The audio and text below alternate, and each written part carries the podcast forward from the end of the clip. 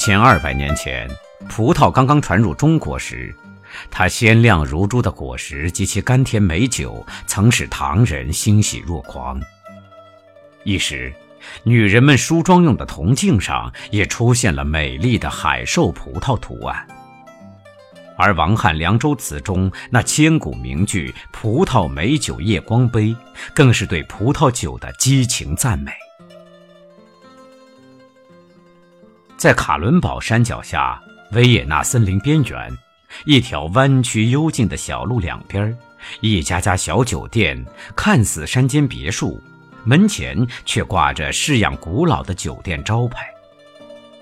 倘若这些酒店门首悬挂起清翠的松枝，当年的新酒就拿出来卖了。这便是奥地利人人喜爱的当年酒家。新果新酿，鲜美芬芳，很像西湖的龙井村。新茶新采，沏了便喝，带着茶田里的清香。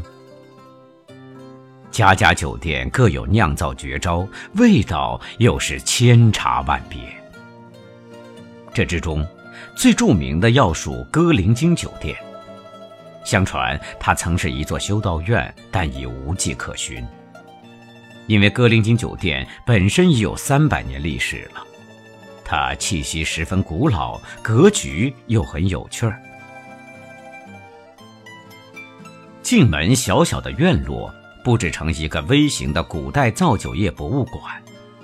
一间地下室展出一架历经数百年的榨酒机和各种造酒器具，院内摆着的大橡木酒桶都是那些过往不复的岁月的遗物。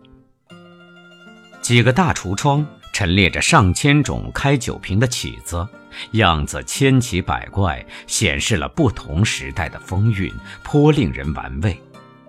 这一来，便把人们带入悠远深厚的酒文化中去。穿过食品间，后院是个依山开辟的葡萄园，饮酒的桌椅就设在园中，酿酒用的葡萄也是在这园中摘采的。四周串串绿珠化为杯中琼脂，这感觉美妙之极。酒都是大杯斟满的，可以干喝，也可以买些炸鸡、烤肉、煎肠、腌蒜，边吃边喝，地道的农家风味儿。只要开口饮，便有琴手到身边来演奏。这些琴手曾经都是著名乐团的乐师，年岁大了到酒店来拉琴。别以为他们仅仅赚钱糊口。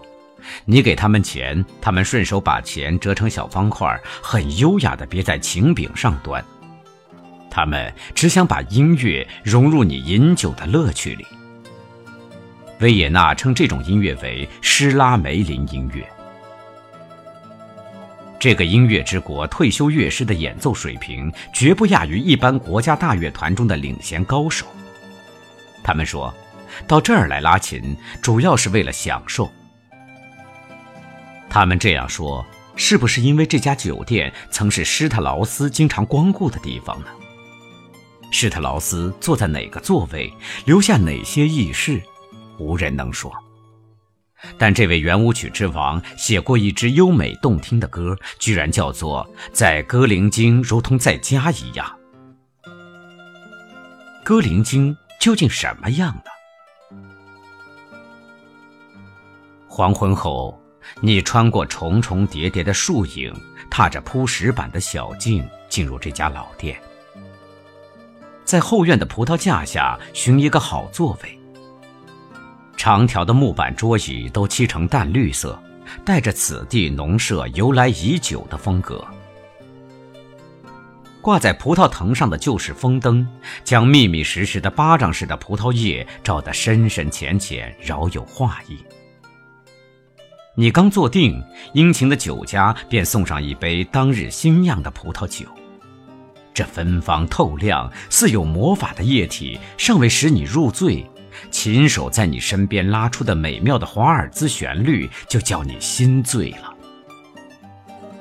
在两颗心的四分之三，最后盛开的玫瑰，维也纳的春天，那些撩动人心的乐曲声中，酒杯在你激动的手中一晃。杯中酒液宝石般晶莹闪光，这不正是葡萄美酒夜光杯那瑰丽光滑的诗意吗？一九八八年春天，我和一群朋友去奥地利的葡萄谷参观多瑙河航船博物馆，出来便被一个热情的大胖子拦住，拉进他的院子。打开酒窖沉重的门。一股清冷之气混同醉人的酒香扑面而来。他请我们钻进这石头砌成的酒窖，里面全是橙色大木酒桶，形状酷似这红皮肤的胖子，落得很高。他笨拙却熟练地爬上去，用一根长而弯的玻璃吸管插入酒桶，立即吸上酒来。他先饮一杯，大喊。好酒啊，全奥地利最好的酒。然后给我们每人一大杯，酒色清亮，喝入身体，觉得浑身都清亮了。纯美的酒香弄得满口芬芳。尽管我们都不善喝酒，也止不住再要上一大杯。胖胖的主人兴奋起来，站在酒桶上放声歌唱。我们也情不自禁一同合唱。奥地利人把歌曲和音乐当作最好的酒茶，越喝越唱，越唱越喝，直到脸颊发烫，脑袋热烘烘，分不清是酒醉还是心情高涨。这时，同来的一位奥地利朋友悄悄对我们说：“如果你们把酒杯偷偷掖进口袋，这胖子会更高兴。”这是奥地利人的习惯。我们这样做了，胖主人果然兴高采烈，赠给我们一人一瓶他窖藏的自制葡萄酒，一直把我们送上路。走了好远，他还远远站在那里，举杯喝酒唱歌，为我们祝福。